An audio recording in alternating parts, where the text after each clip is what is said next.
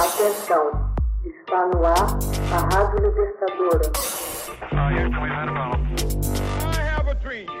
Começa agora o Hoje na História de Ópera Mundi. Hoje na História. 8 de dezembro de 1991, com o fim iminente da União das Repúblicas Socialistas Soviética, é fundada a Comunidade dos Estados Independentes. Presidentes das repúblicas da Rússia, da Bielorrússia e da Ucrânia se reúnem perto de Minsk e, constatando que o fim da União Soviética havia começado, dão nascimento em 8 de dezembro de 1991 à Comunidade dos Estados Independentes, SEI. Em 21 de dezembro, outras oito antigas repúblicas soviéticas, Armênia, Azerbaijão, Cazaquistão, Kirguistão, Moldávia, Tadjiquistão, Turcomenistão, Uzbequistão e Geórgia se juntam a SEI. Somente os três estados bálticos, Lituânia, Letônia e Estônia, que desejavam integrar-se à União Europeia, recusam aderir à Comunidade dos Estados Independentes. A estagnação econômica a partir de meados da década de 70, aliada à corrida armamentista, coloca em evidência as deficiências e distorções estruturais da sociedade soviética e a necessidade de reformas urgentes.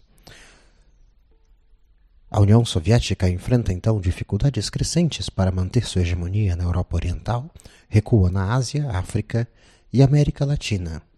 Mikhail Gorbachev torna-se um dos principais assessores de Yuri Andropov durante o curto governo deste, entre 1982 e 1984. A perestroika, ou reestruturação econômica, é iniciada em 1986, no início do governo Gorbachev consistia num projeto ambicioso de reintrodução dos mecanismos de mercado, renovação do direito à propriedade privada em diferentes setores e retomada do crescimento. A perestroika visava liquidar os monopólios estatais, descentralizar as decisões empresariais e criar setores industriais, comerciais e de serviços em mãos de proprietários privados nacionais ou estrangeiros.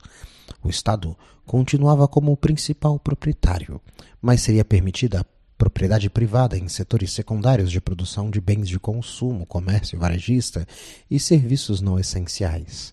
Na agricultura, seria permitido o arrendamento de terras estatais e cooperativas por grupos familiares ou indivíduos.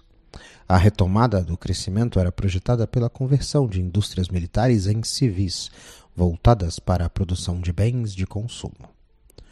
Já a glasnost, ou transparência política, era considerada essencial para mudar a mentalidade social e liquidar a burocracia e criar uma vontade política nacional de realizar as reformas.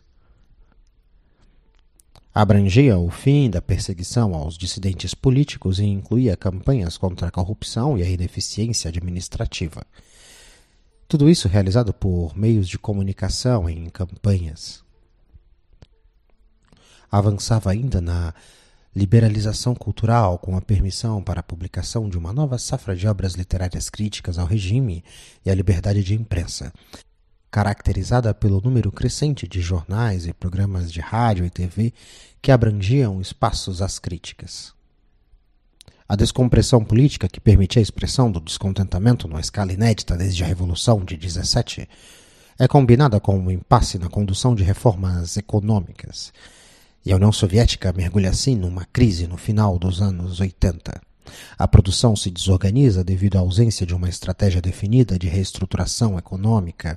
A estruturação de um novo sistema é obscura.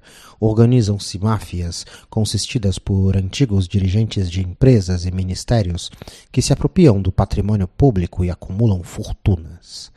O Partido Comunista se divide em facções antagônicas.